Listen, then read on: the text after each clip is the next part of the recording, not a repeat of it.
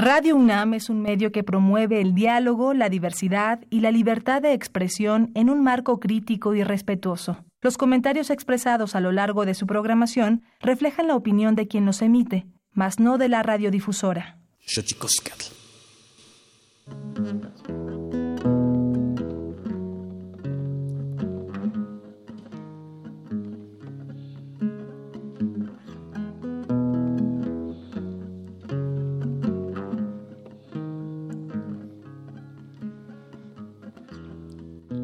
15 metros 3 pulgadas,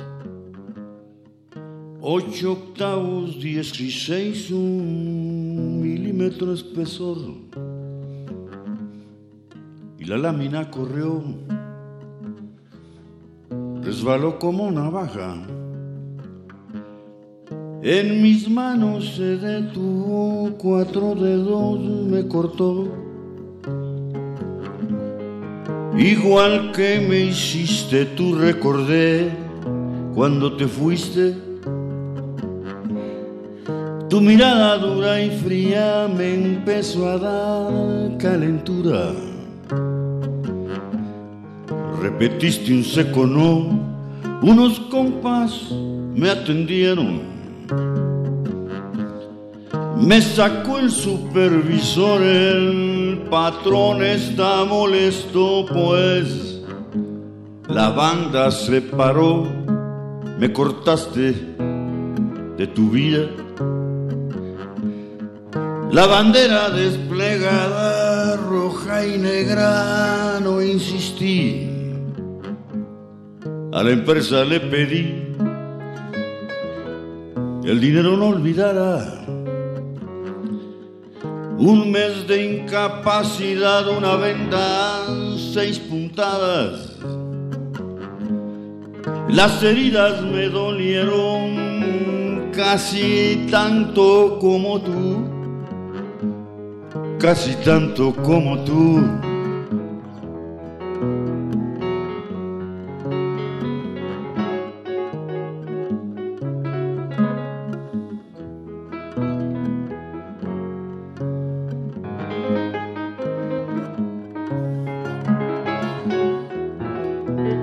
Descanso me costó. El combate ante el patrón contra el líder sindical.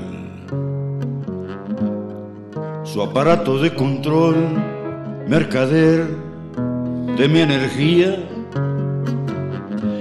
mercader de mi destino. Ya mi mano se curó figura no he olvidado, tú me echaste de tu lado. Eres libre, tu sentir no se arrima a mi costado. 15 metros, 8 octavos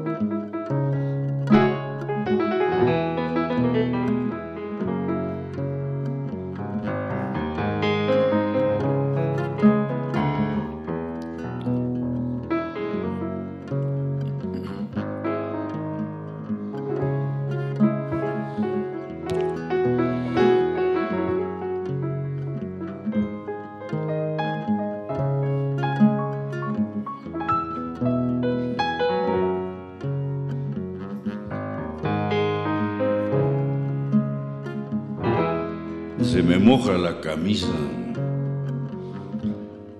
La ternura de tu risa la recuerdo, mi querida, mi querida María Luisa, en tu vida hoy tan lejana. Me daré por bien servido compañera combatiente. Si recuerdas al amigo, me visites por mi casa y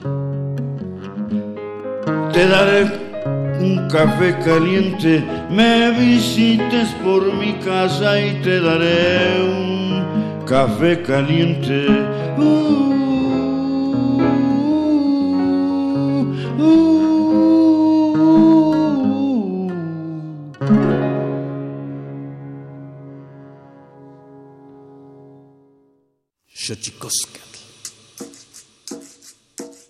El collar de flores comienza a hilarse. Es momento de ir a lo profundo. Radio UNAM presenta Xochicóscatl, collar de flores, con Mardonio Carballo. Hacemos revista del México profundo.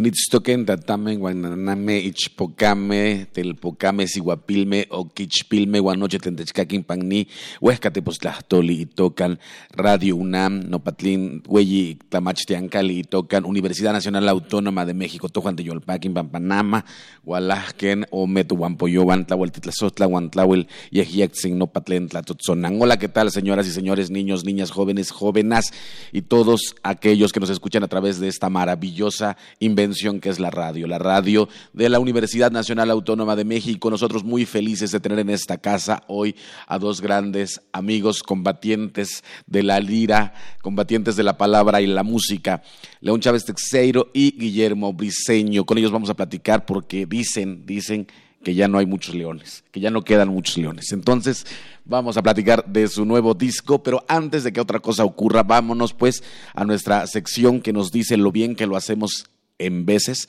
pero sobre todo lo mal que lo hemos hecho. Va pues, Don Alamat, nuestra sección dedicada a las efemérides de derechos humanos. Don Alamatl o la ignota efeméride.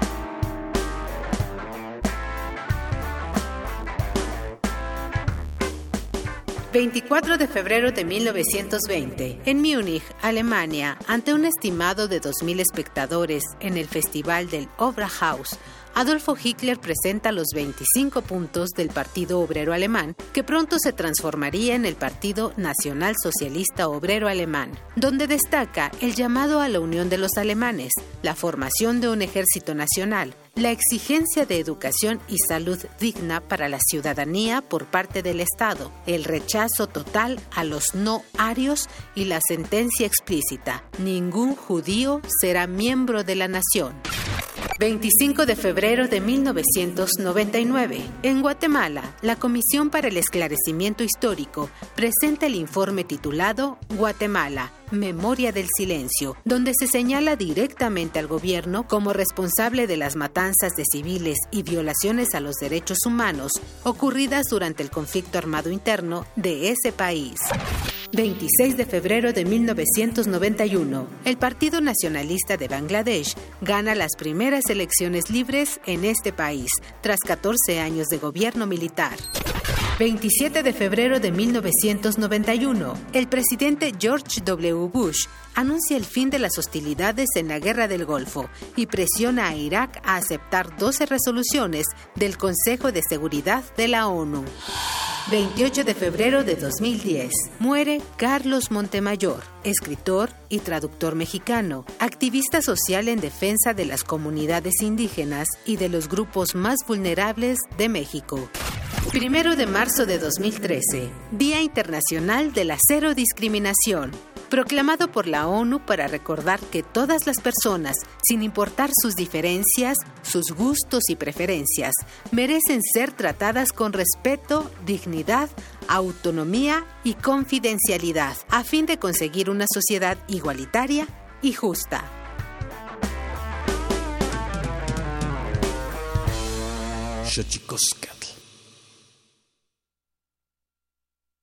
Xochicoscatl.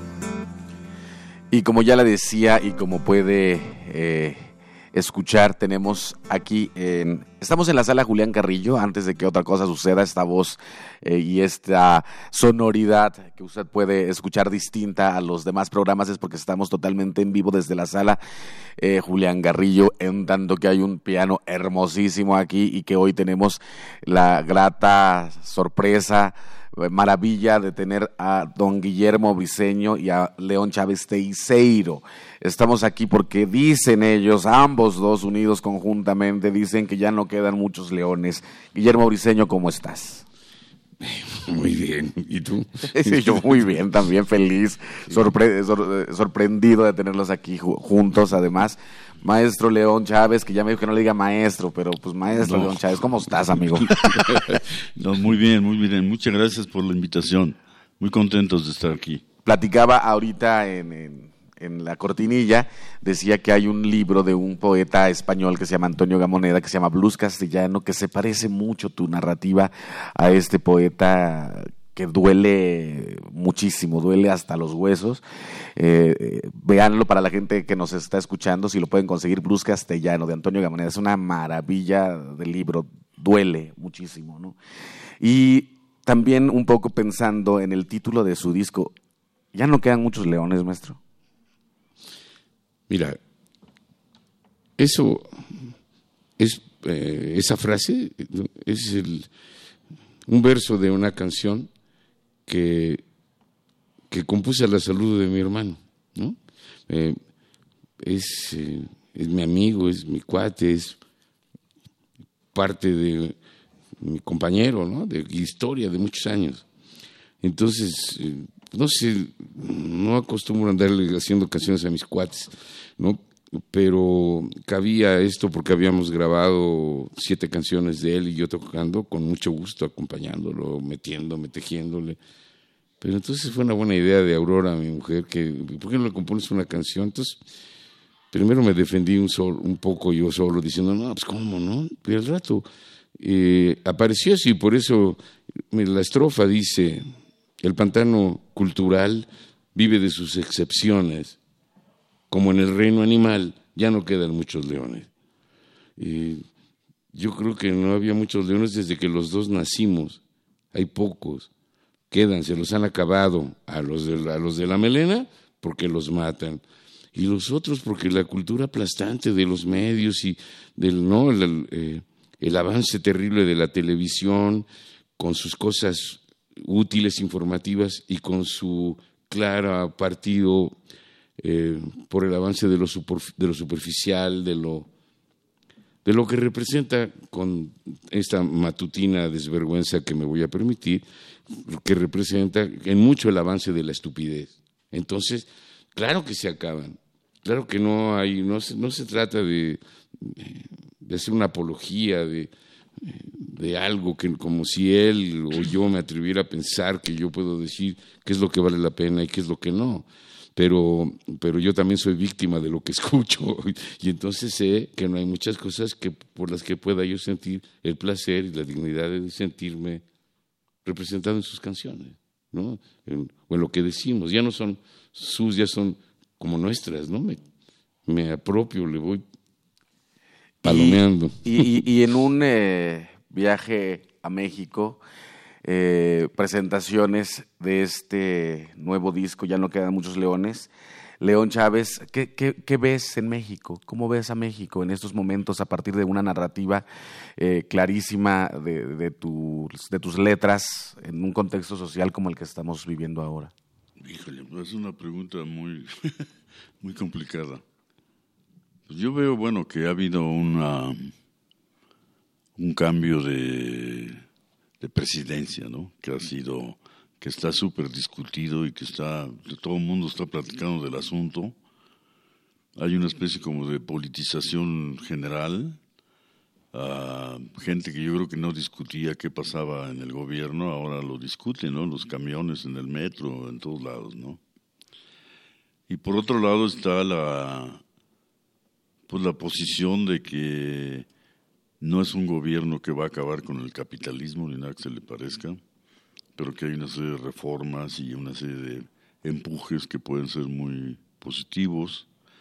Y por otro lado veo la, el terror de, de los megaproyectos y la, la, resistencia de ciertas luchas de defensa de la tierra, etcétera, etcétera.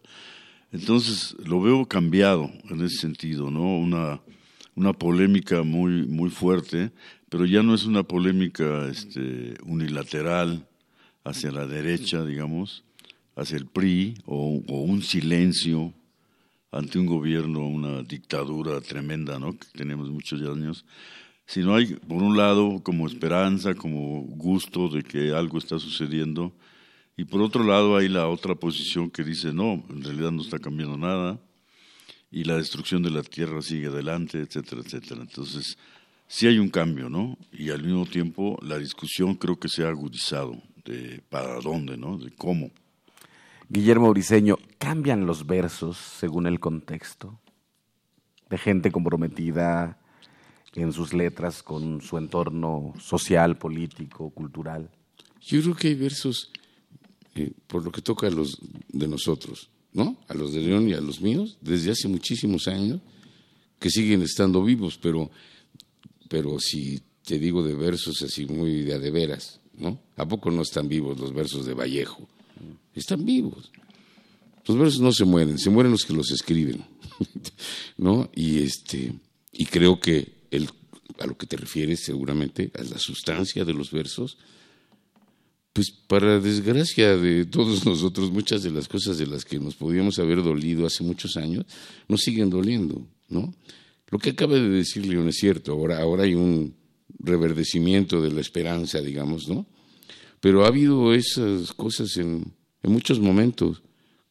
Yo he platicado mucho con León que cuando, cuando el alzamiento zapatista, yo pensé que esta vez no se, les, no se nos escapaba el, el aparato del sistema, ¿no? Como para buscar una verdadera transformación. Nunca podía pensar en una rebelión anticapitalista y etcétera, que tomara el poder y cambiara todo esto. ¿Por qué? ¿Por, qué, querría decir eso? que, el, que, la filosofía de mercado, digamos, ¿no? dejara de imponer sus reglas. ¿no? Que no se venda la amistad, que no se venda el respeto, que no se venda la justicia, que no se venda todo, ¿no? Podría ser una lista más larga, pero ahí mejor que las hagan los que nos oyen. Ese es el problema, es donde se pervierte todo, ¿no? Cuando hay una lana de por medio, puede perderse hasta la familia, ¿no? Entonces, la cuestión es que hay procesos y que tienen que ver con eso, que ya lo pensaron los sabios de hace muchos años, y que por ahí algún cuate se animó a escribirme que este, eh, era la lucha de clases es marxismo trasnochado, ¿no? Me dio un poco de risa, ¿no? Porque, porque digo, desde la perspectiva de cada quien, justamente cuando define las cosas es cuando se para en el lugar. ¿Qué quiere decir eso? No forzosamente estamos hablando de, un, de, una, de una guerra encarnizada, ¿no? Porque la, porque la batalla hasta ahora la tiene ganada el poder encarnizadamente, ¿no? Invade, mata, quitan a Evo Morales, ¿no? En fin, todos esos procesos de los que nos tendríamos que cuidar, por cierto, ¿no? Así le pasó a Salvador, Salvador Allende, ¿no? Bueno, eh, ahora, por eso decía que hay altibajos en el movimiento, ¿no? Que todo el mundo lo sabe, pero en la cresta de las cosas, yo sentía que en el 94 había una, voluntad de participación y que vi cómo aparecían síntomas de la degradación de las relaciones sociales adentro, las grillas, las envidias, las traiciones, los posicionamientos, el delirio de ser el protagonista. Todas esas cosas, si en este periodo de gobierno al que se refirió León muy bien, este, eh, pudiera eh, consolidarse esos avances a los que ya se refirió él, a lo mejor este gobierno se puede convertir verdaderamente en un gobierno de transición elegantemente transitorio hacia un rumbo más justo y más digno, ¿no? Y entonces los versos pues van a estar allí, ¿no? Desde antes y ojalá que hagamos otros nuevos, ¿no? La canción esa que le hice a León es eh, nueva, ¿no? Realmente. O sea que no se nos ha tapado todavía completamente el seso. a veces, eh, tal vez como, como vamos haciéndonos más grandes, eh, cuesta más trabajo animarse a, a, publicar algo, ¿no? Como que se vuelve uno más retraído, más criticón con uno mismo. y, pero para fortuna nuestra, pues han juntado eh, dos eh, talentos, dos eh, formas de mirar el arte, de encontrarse con él y de narrarlo para suerte nuestra, en un disco que va a tener unas presentaciones este fin de semana que empezamos con el 27 de febrero en el Multiforo Cultural Alicia a las 20 horas. Ahí estarán presentando este nuevo disco, el 28 de febrero en Ciudad Neza y el, el 29 en el Museo Nacional de Culturas Populares. Hay otra más que no estamos diciendo ahora, no sé por qué, pero ahora yo te la digo. A ver. Eh, pasado mañana, el miércoles, a las 12 del día, vamos a tocar para la nueva central naciente sindical en el auditorio del ESME ¿no?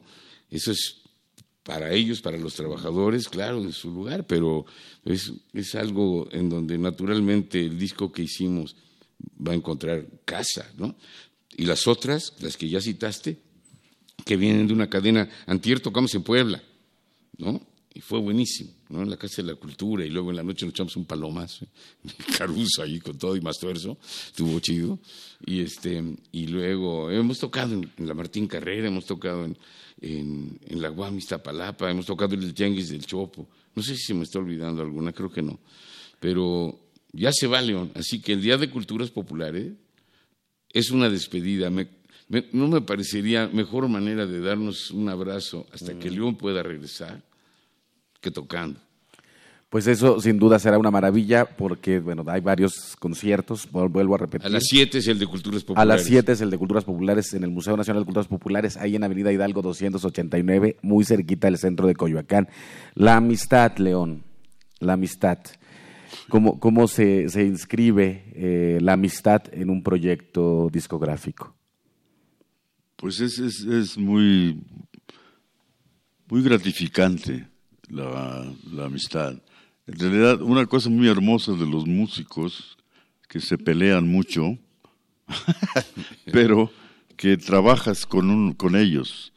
O sea, los músicos tenemos que estar tocando juntos, conocernos, estarnos viendo en el mismo escenario, en el, donde sea, en la calle, donde sea, ¿no?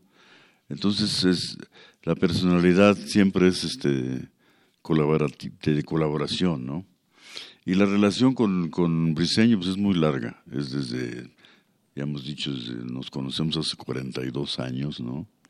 Y desde que nos conocimos hemos estado haciendo cosas juntos, separados, y nos encontramos. Sabemos que existimos, ahí está, yo sé que está por ahí, él sabe que anda por allá. Y es muy entrañable y ha sido muy hermoso este encuentro. Y luego, como está un poco loco, pues luego, luego se le ocurrió lo de los leones quién sabe qué diablos, yo sentí medio raro, como que ya no quedan muchos, pero yo creo que él se pinta también como león, entonces entendí que no era yo solito, sino que eran aquellas personas que consideramos que son compañeros desde hace tanto tiempo, ¿no? Y yo creo que como estamos bien betarros, pues ya están muriendo, pero todavía quedamos algunos. Guillermo Viseño y León Teiseiro, aquí en Xochicosa, el collar de flores. Vamos a un corte, vamos a nuestra sección dedicada a los secretos de los idiomas, porque los idiomas tienen sus secretos. Cuepa. El Instituto Nacional de Lenguas Indígenas presenta Tlachtolcuepa o la palabra de la semana.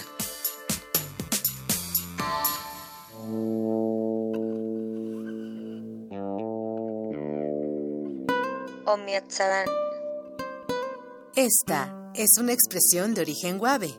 Se utiliza para referirse a uno de los órganos importantes y principales dentro del aparato circulatorio en los animales vertebrados, incluyendo el ser humano y mamíferos en general, el corazón.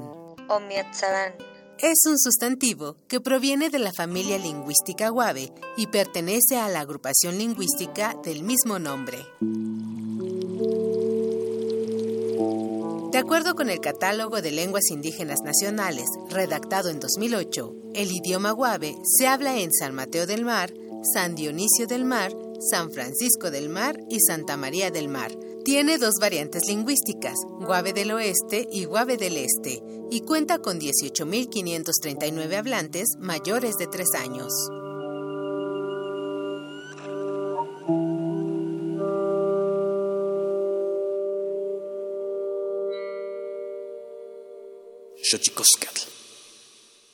Pluriversos PUIC, un mundo culturalmente diverso. Espacio en colaboración con el Programa Universitario de Estudios de la Diversidad Cultural y la Interculturalidad.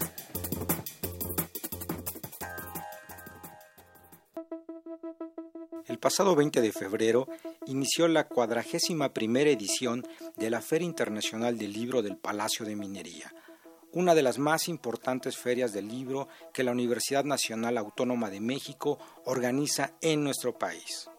¿Cómo estarán representadas las lenguas indígenas en esta edición de la Feria del Palacio de Minería?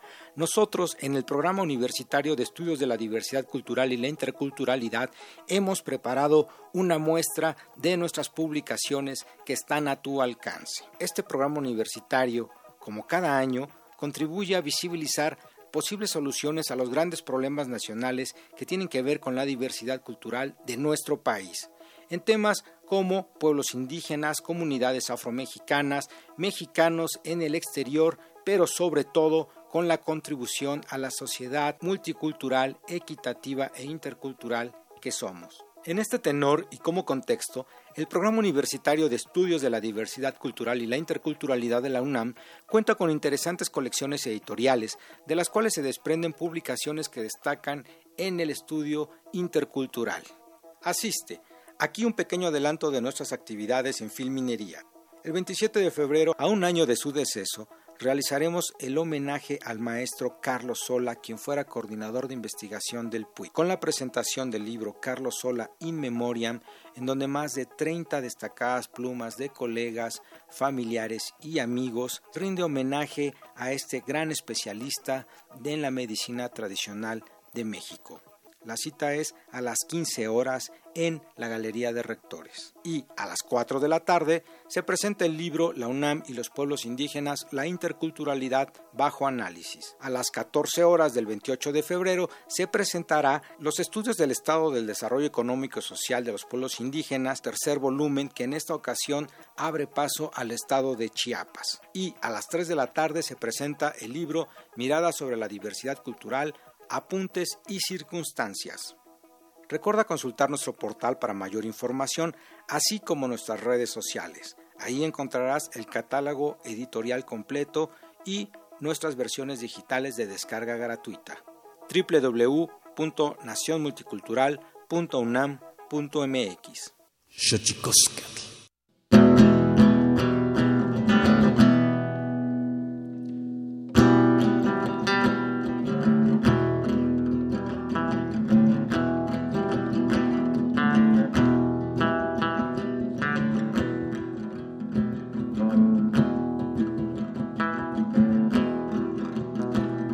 Sánchez.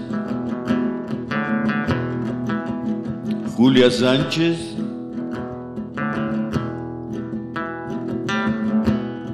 Con tu camino de clase.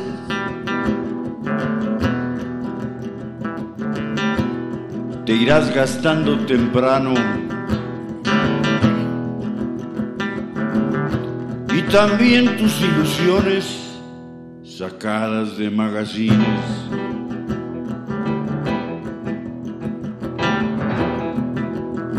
Julia Sánchez.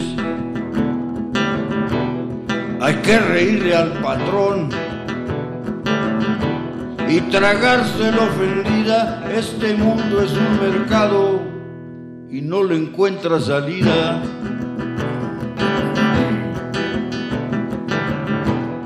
A tus padres día a día los revientan de cansancio la comida sabe a rancio.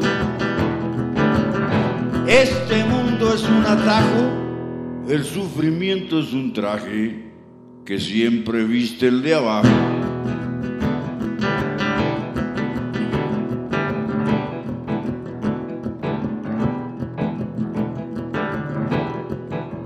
Andrea Fernández, viuda de un infeliz, su abrigo verde raído con su hija y su beliz.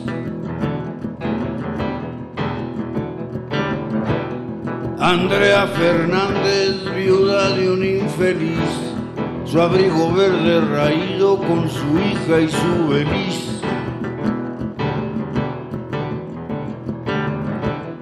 Camina lento pesado va con la vista perdida como queriendo dormir. Va con la vista perdida como queriendo dormir.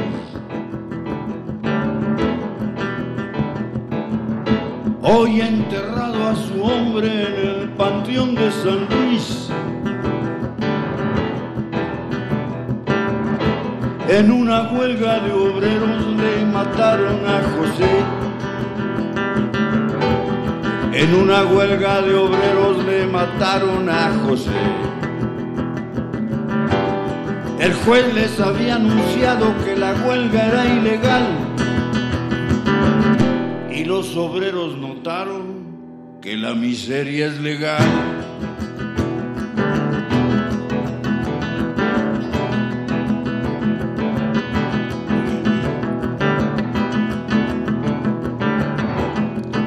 Juntaron a su pueblo en la plaza principal.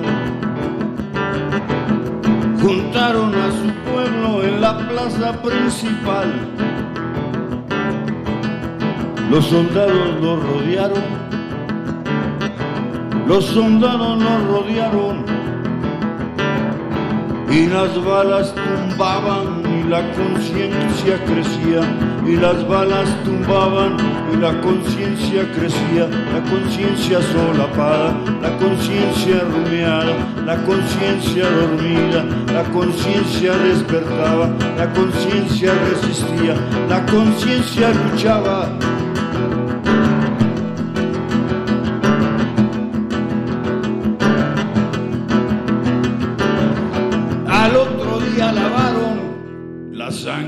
Compañeros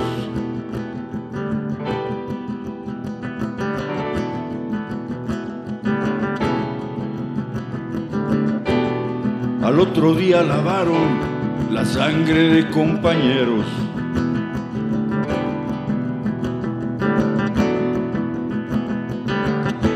Y sus cuerpos se perdieron. Y sus cuerpos se perdieron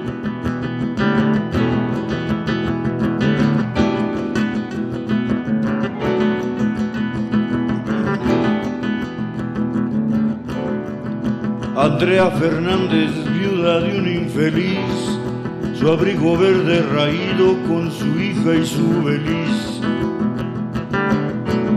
Niña, mujer de 15 años, con tu camino de clase te irás gastando temprano y serás una de dos, y serás una de dos. Inocente prostituta o consciente compañera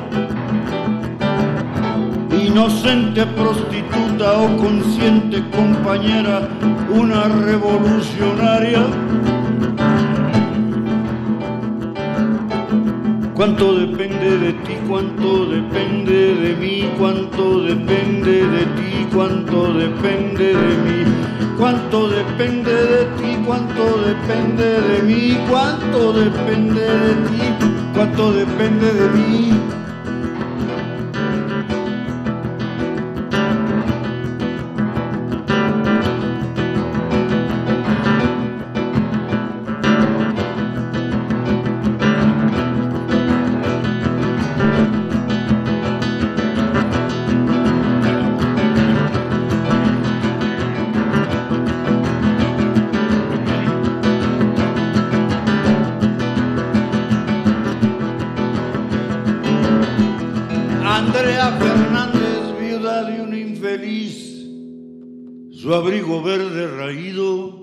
Con su hija y su beliz.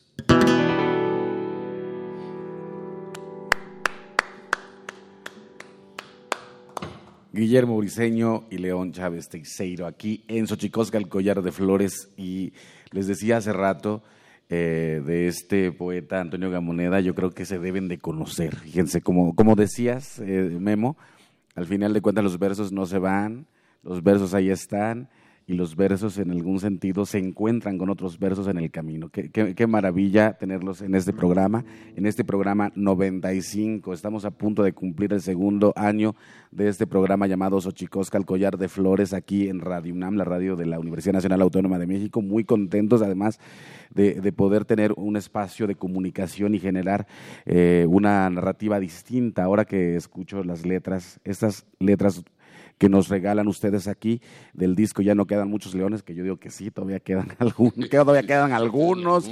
Y tenemos a un par aquí. Eh, tenemos un par de leones sueltos aquí en la sala Julián Carrillo de, la, de, Radio UNAM en Xochicosca, el collar de flores. Eh, pensar, pensar en estos momentos, eh, León, Guillermo, en esos momentos donde al mismo tiempo que crece una esperanza, hay una violencia también eh, que está ocurriendo, me parece terriblemente. Pareciera que estamos todos enojados. ¿Qué, es, qué se puede hacer con el enojo? Eh, a través de la música, cómo puede cambiar la narrativa, el enojo, cómo a dónde puede llevarnos también el, el, enojo si lo llevamos en algún sentido, pues correcto. ¿Qué piensas, eh? bueno, sí, yo creo que bueno, por ejemplo, en, esta canción yo creo que hay enojo. Cuando menos la hice, cuando yo la hice estaba muy enojado, ¿no? Pero es un enojo que no pretende este, destruir lo colectivo, sino crear lo colectivo. Y eso es diferente, ¿no?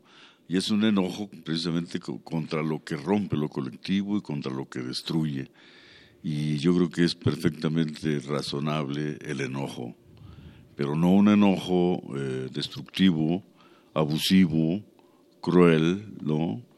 Eh, y ahora que estamos en nuestras luchas de las mujeres, un enojo machín, sino un enojo de, de, solidaridad, ¿no? Eso es como creo que debe ser para mí.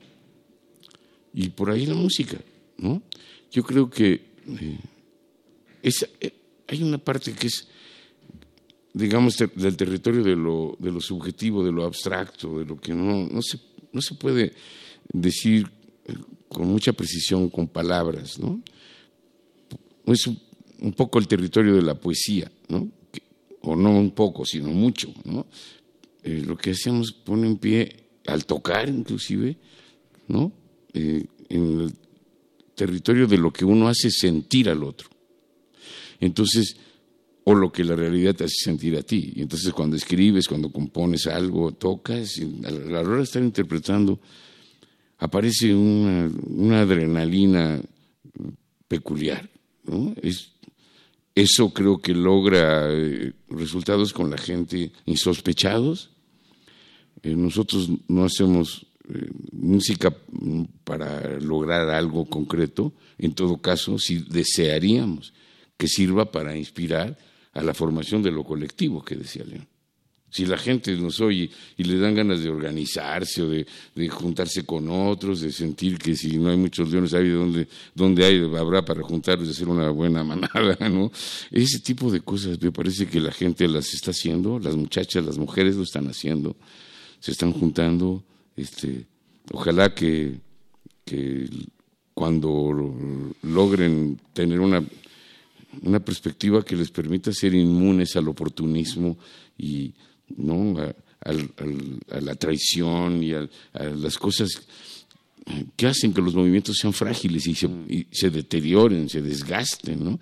Me parece que es una lucha de tanto tiempo. Las mujeres han sido muy maltratadas durante muchísimos años. ¿no?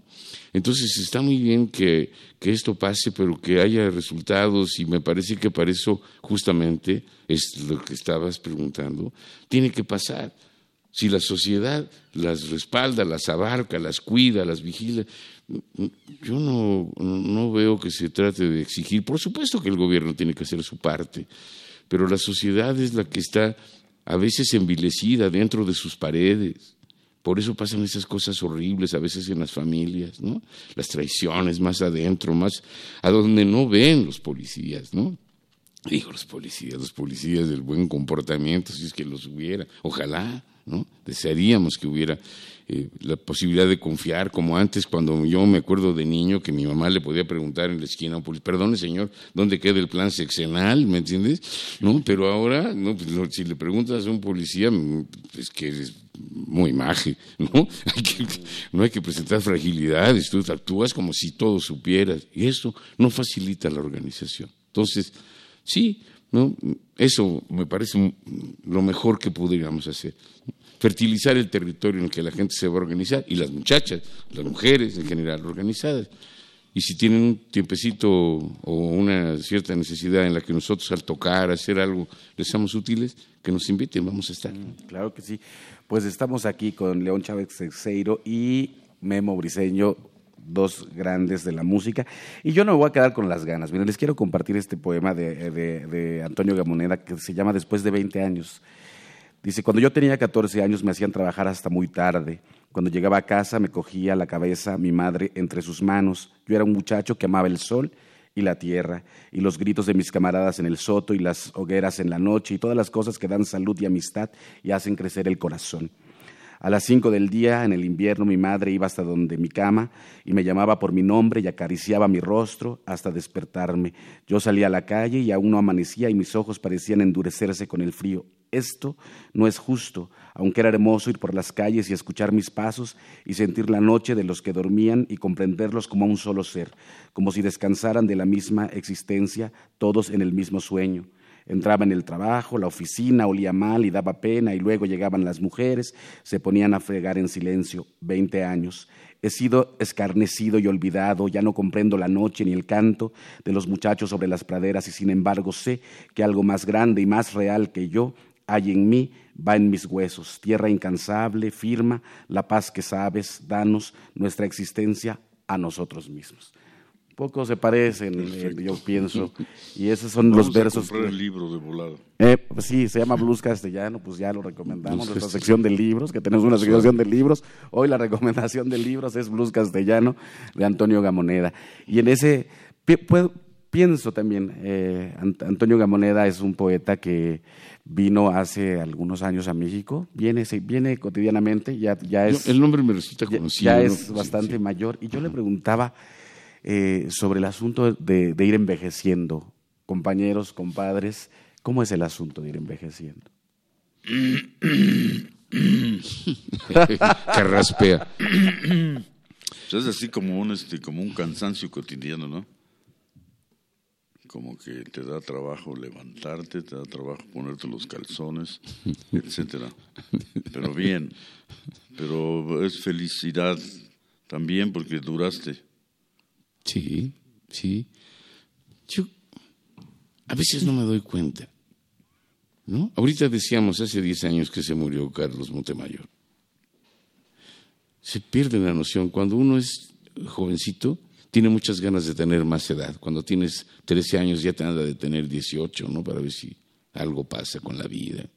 Pero cuando empiezas a tener más de 45 años o por ahí, ¿no? ya empiezo, como la gente del pueblo, a preguntar, ¿cuántos años tengo? ¿No? tengo que preguntar a mis asesores. Entonces, es cierto que cuesta más trabajo de repente agacharte. Además, yo tengo un accidente que tengo conmigo hace 40 años, ¿no? De la columna, y me doy cuenta que si estuviera 20 años a lo mejor no me dolería tanto, ¿no? Como cuando me duele.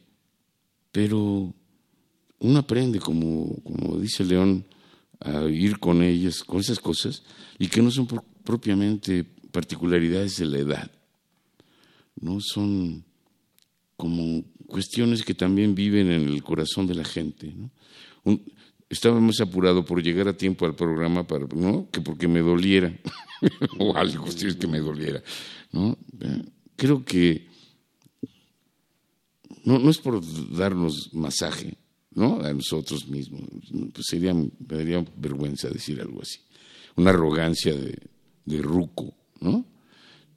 Tengo muchos años, voy a cumplir 75 años en, en noviembre. Son muchos. Yo conozco gente que se empezó a morir desde que salí de la universidad, así que, ¿no? Veo, ¿no? Gente querida, inclusive, ¿no? Pero, pero también tengo hermanos mayores como este que tengo aquí enfrente, ¿no? Él tiene nueve años más que yo. Y míralo, ¿no? Sí, maravilla. Entonces, no sé, ¿no? Es- a lo mejor estamos mejor que antes, estamos más en paz. Además tenemos los dos, tenemos una fortuna enorme, tenemos una familia, ¿no? Tenemos hijos, hicimos lo nuestro, nuestra música, tenemos un chorro de discos y más que vamos a hacer, y libros, y cuánta madre, perdonando la expresión, madre solo hay una, pero bueno, ¿no? Este, entonces, eh, eso, eso, la verdad es sabroso vivir con todas las contradicciones, que a veces uno duele, se duele y llora y puja y no, y no puede y, y- y ve que se desmoronan las cosas en las que cree y es traicionado y, y no, cosas que pasan, los humanos son muy difíciles de aguantar, ¿no? Una cosa que a mí me parece muy hermosa de, bueno, que me que tienes eh, mientras mantengas cierta memoria, ¿no? Porque como quiera que sea, si has recorrido un tiempo largo, ¿no? Entonces vas viendo cómo se van construyendo cosas y cómo se van destruyendo cosas. Y ese rollo de todo tiempo pasado fue mejor, es un poco ridículo, pero yo sí podría decir que la Ciudad de México, por ejemplo, donde yo nací y fui desarrollándome, era muy hermoso. El Valle de México es una cosa preciosa. Y cómo se fue destruyendo y cómo fue y cómo sería bueno que se recuperara.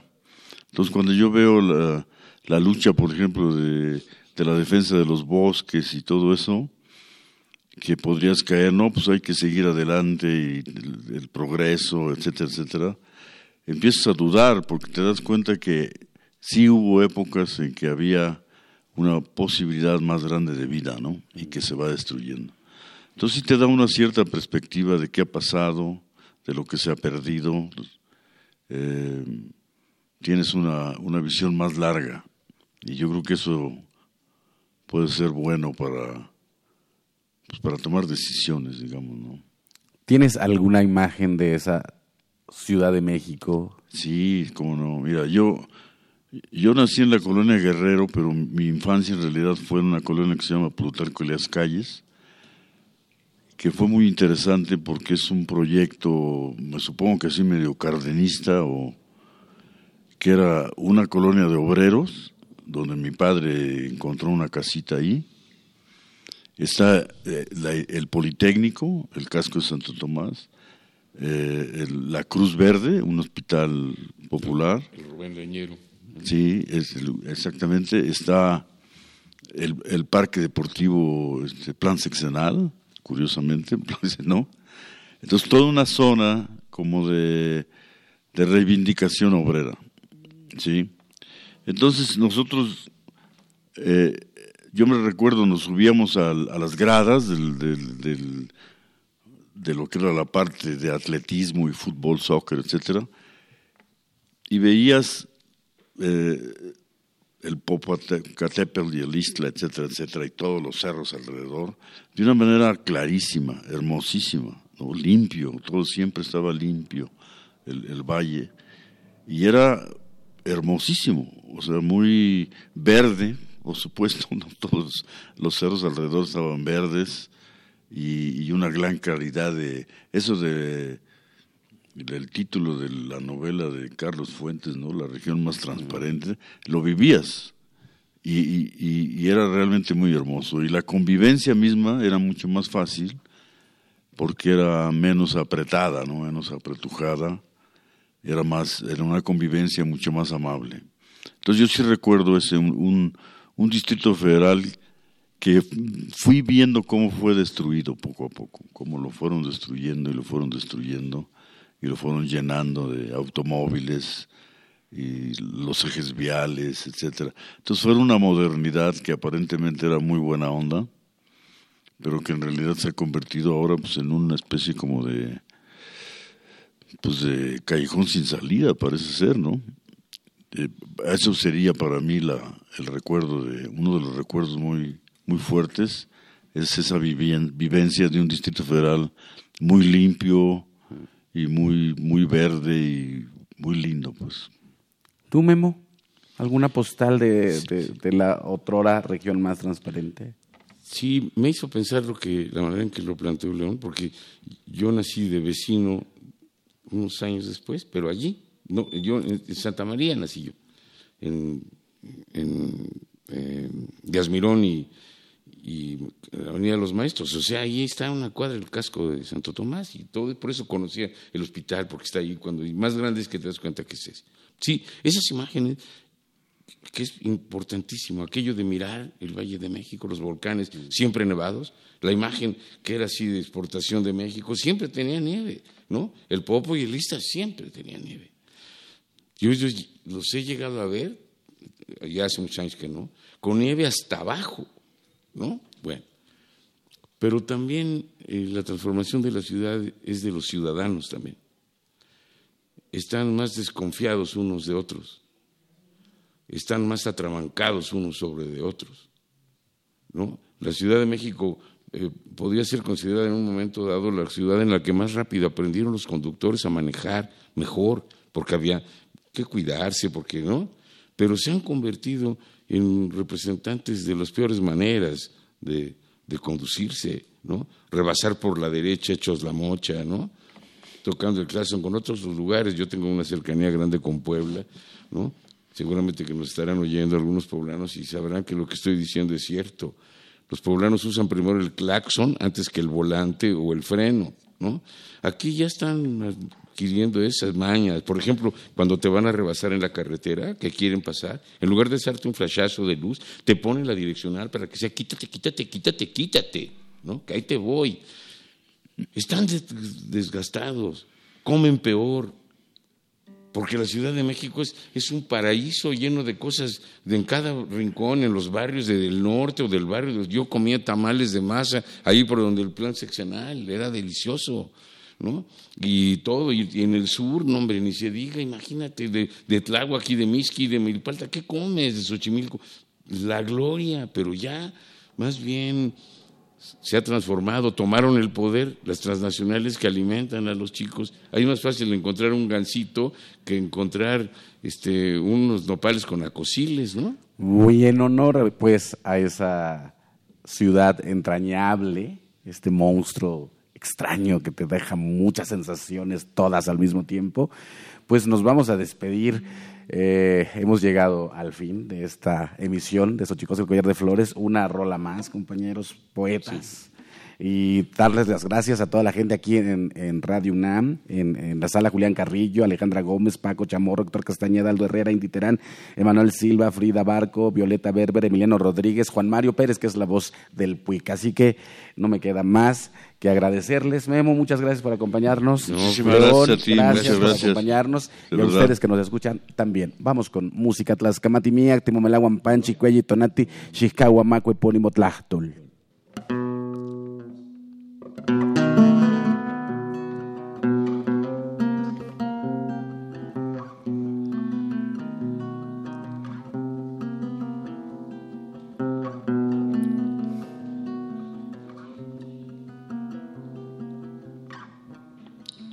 Ponciano Flores, cinco hijos, su mujer y la miseria, en un cuarto amontonados, todo en el mismo lugar.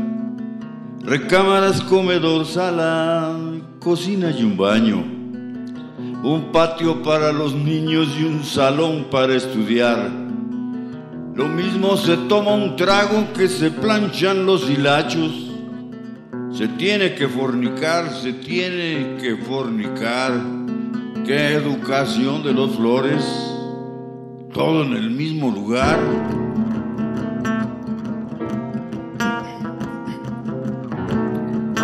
Ponciano sabe que el hambre que los trae pintos de giotes lo lanza de muy temprano a vender su humanidad, a vender su humanidad, a vender su humanidad. va más cuya, más cuya.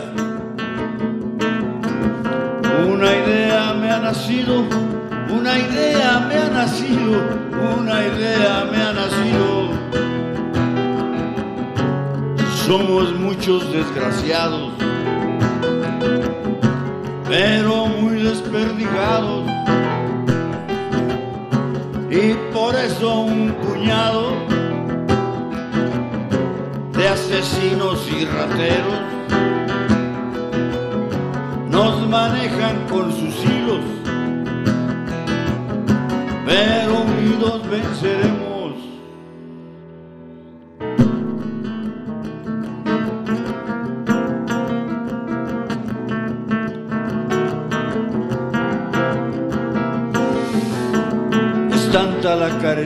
Y tantas las vejaciones. Ponciano y sus compañeros se fajaron los calzones, ya no le dieron más vueltas, se lanzaron a la huelga. Pero fue caminando el tiempo y Ponciano estuvo aguantando y su mujer ni lloró por tanta hambre que pasó, dos, tres, cuatro, cinco meses por tanta hambre que tenían, los niños solo dormían, se les inflaba la panza de lombrices y de tierra, pero Ponciano sabía que todo esto es una guerra.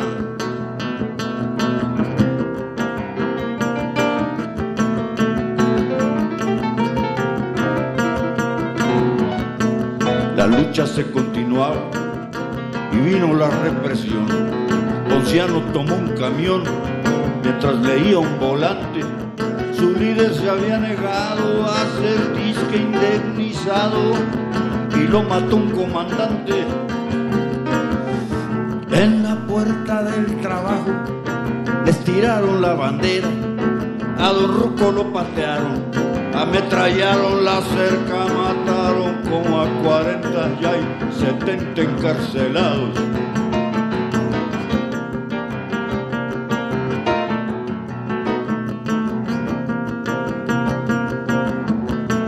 Ponciano llegó a la fábrica. 700 hombres enteros, todos muy arriscados, había mucho uniformado. Los patrones y los charros lanzaron amenazas, les hablaron de la patria, del honor y del Estado, de terminar con la huelga, que entraran a trabajar. Ponciano muy enclasado les gritaba compañeros que no se rajara nadie, que era mejor pasar hambres. Pero muchos se metieron temprano y muy pocos le enteraban a la lucha organizada.